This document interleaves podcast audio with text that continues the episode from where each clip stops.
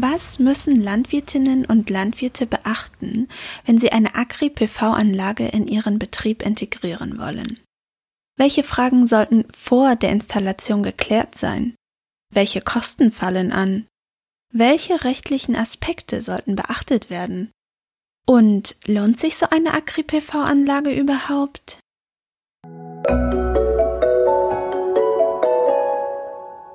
Querfeld ein Podcast. Wir reden über die Landwirtschaft der Zukunft.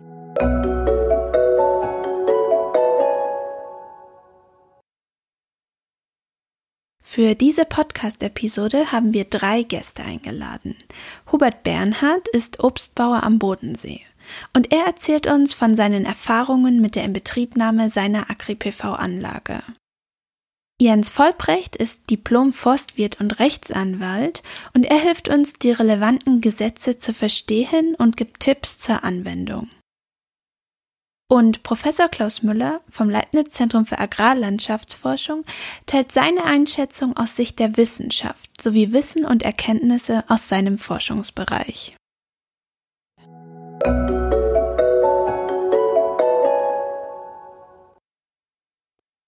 Stellt euch vor, eine Landwirtin oder ein Landwirt denkt jetzt darüber nach, eine Agri-PV-Anlage zu installieren.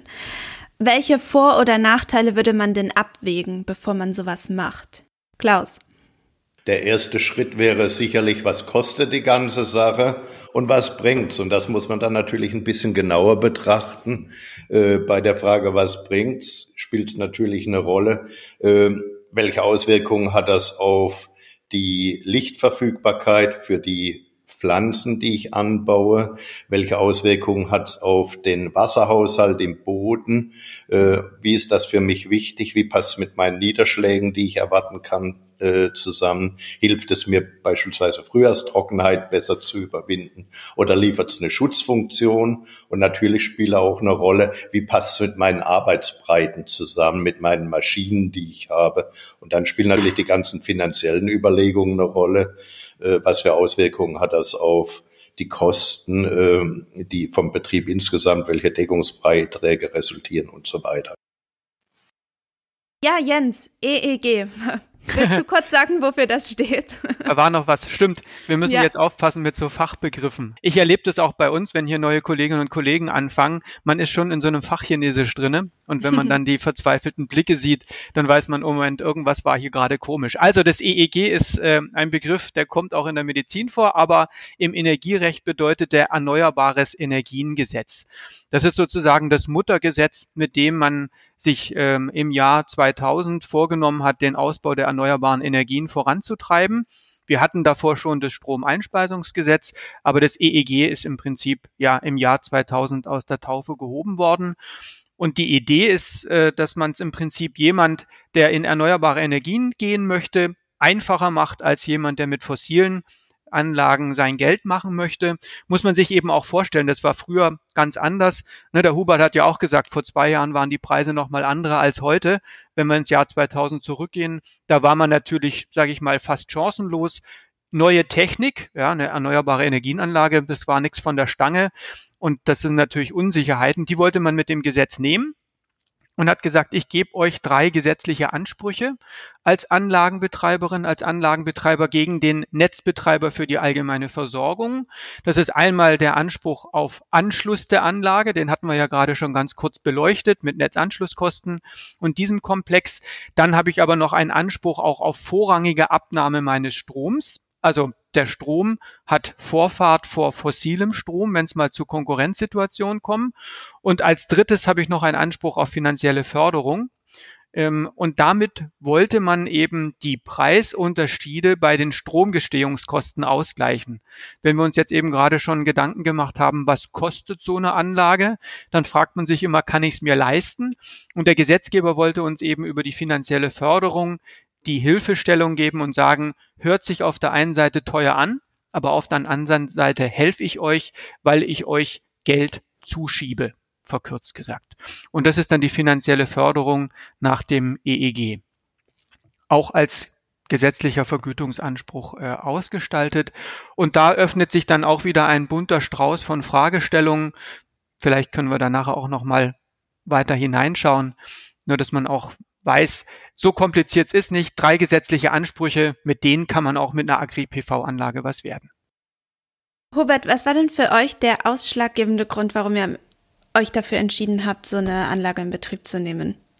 Also mein Hauptgrund war einfach, ich wollte mehr Sicherheit auf die Betriebe noch bringen. Ich brauche einfach nochmal ein sicheres Standbein im Obstbau. Im Obstbau sind die Preise mal hoch, mal niedrig. Die letzten Jahre waren sie eher niedrig. Und das war eigentlich am Schluss der Ausschlag, was kann ich machen? Wie kann ich der junge Generation nochmal eine Chance geben, dass die auch noch Obstbau betreiben können, wie der auch immer in 20 Jahren aussieht. So, das war eigentlich mein Hauptgrund zum das Ziel. Ich sage mal, die Planung war 19, da hätte sich's nie rendiert, da waren wir bei einer Einspeisung von 6,5 Cent. Aber meine, jeder hat eigentlich schon gedacht, wenn mir Kohle und Atom alles ab, wird's wahrscheinlich irgendwann rentabel. Wir haben tatsächlich jetzt denken, wir machen jetzt zwei oder drei Jahre Forschung, gucken, wie die Bäume da drunter wachsen, dass wir Gewehr bei Fuß sind das Thema hat uns natürlich jetzt komplett überholt. Jetzt sind wir zu langsam. nee, aber das war eigentlich der Ausschlag. Einfach noch eine Sicherheit auf die Betriebe und denk, ich glaube halt für uns Obstbauer, wenn wir den Kulturschutz sowieso schon haben, ist es eine riesige Chance.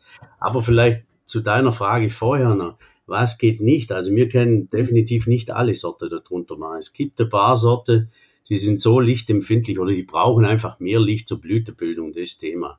Da sind wir aber jetzt dran zum Gucken, von denen ich sag mal 25 Uhr morgen, drei gehen sicher. So, da bin ich mir ganz sicher. Was sind das für Sorten? Ja, also bei uns zum Beispiel Kala, Breberm, halt alle, wo reichtragend sind, wo wir so immer viel zu viel Blüterbildung an den Bäumen haben, die Sorte, sag's mal. Da gibt's auch noch andere, da gibt's jetzt auch neue gute Sorte. Ich habe jetzt fünf verschiedene drunter zum Schauen, wo, wo geht's nah und wie ist die Ausformung, alles. Aber das ist alles kein Problem. Was wir aber sicher aufpassen muss, mit dem Breitegrad, ich glaube, mir am See, da geht's. Ich weiß nicht, wie es im Norden ist. Wir müssen unbedingt im Norden so Anlage aufbauen, dass wir wissen, wie es da oben funktioniert. Also es ist schon, es hängt schon mit der Sonneneinstrahlung extrem zusammen im Sonderkulturbereich. Mehr für was anderes kann ich jetzt definitiv nicht sprechen, aber das sehe ich schon. Bei uns zum Beispiel Beere und sowas, das geht sicher. Also ich sehe auch, es gibt so viele Möglichkeiten. Man muss das ehrlich man muss halt innovativ sein und mal ein paar Sachen einfach ausprobieren. Jetzt entweder zusammengefasst oder ein Aspekt, den ihr unbedingt noch nennen wollt. Aber ein Tipp für Landwirtinnen und Landwirte, wenn sie jetzt heute zugehört haben und jetzt total motiviert sind, auch so eine Agri-PV-Anlage in Betrieb zu nehmen. Was wäre so eine Sache, die ihr auf jeden Fall mitgeben würdet? Na, was ich den Leuten auf jeden Fall empfehlen würde, das ist, hört euch genau um, schaut euch die Pilotanlagen an und macht euch dann selber Gedanken, wie ihr euren Betrieb strukturell weiterentwickeln wollt. Wollt ihr das mit Marktfrucht machen? Wollt ihr das mit Sonderkulturen machen? Äh, wo, wo könnt ihr für eure Bodenqualitäten, für eure Betriebsstruktur diese Synergien am besten rausholen? In diese Richtung muss jeder sich da als erstes Gedanken machen. Und da gibt's viele Beispiele im In- und Ausland, wo man sich Anregungen mitnehmen kann. Aber wie ich es konkret für meinen Betrieb ausrichte, das muss jeder dann selber in aller Ruhe entscheiden. Jens. Also mit der juristischen Brille lautet das Stichwort Zehnkämpferin, Zehnkämpfer. Also wir müssen mehrere Disziplinen in den Griff kriegen. Ja, das ist mir an der Stelle ganz wichtig, dass äh, die engagierten äh, Landwirtinnen und Landwirte wissen, Achtung, es gibt nicht nur das EEG, sondern es gibt auch noch das Baugesetzbuch, es gibt das Steuerrecht, es gibt äh, das Recht der EU Agrarbeihilfen und wir müssen im Prinzip alle Disziplinen ja olympisch in den Griff bekommen mit einer Mindestpunktzahl. Denn auch bei Optimierungsideen muss man immer aufpassen, das mag in einem Gesetz dann wirklich einen großen Vorteil bringen aber möglicherweise hat es gravierende Auswirkungen bei einer anderen Disziplin. Also deswegen bitte zehn Kämpfer, zehn Kämpferinnen, wenn man das behält, das wäre mir wichtig. Ja, und Hubert? Ja, also ich sehe es wieder, Klaus. Erstmal musst du deinen Betrieb analysieren. Wo will ich überhaupt hin mit dem Betrieb? Was, was für Kulturen baue ich an? Macht es überhaupt Sinn, darüber AgriPV zu installieren? Ja, und wie ist meine Stromvermarktung? Habe ich viel Eigenstromverbrauch oder nicht? Oder wie, wo, wo ist mein Netzverknüpfungspunkt? Das sind die Sachen. Aber ich denke schon, die erste Ding, wo sehe ich meinen Betrieb in zehn Jahren? wo will ich hin? Das ist mal ganz wichtig. Will ich Zukunft, will ich sowas machen? Ja, also das sind die, die ersten Parameter, wo ich überlegen muss, ganz klar.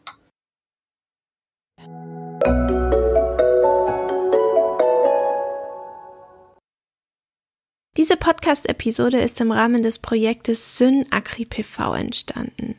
Das Projekt wird vom Bundesministerium für Bildung und Forschung, dem BMBF, finanziert und vom Fraunhofer Institut für Solare Energiesysteme, dem ISE, sowie dem Leibniz Zentrum für Agrarlandschaftsforschung, kurz ZALF, koordiniert.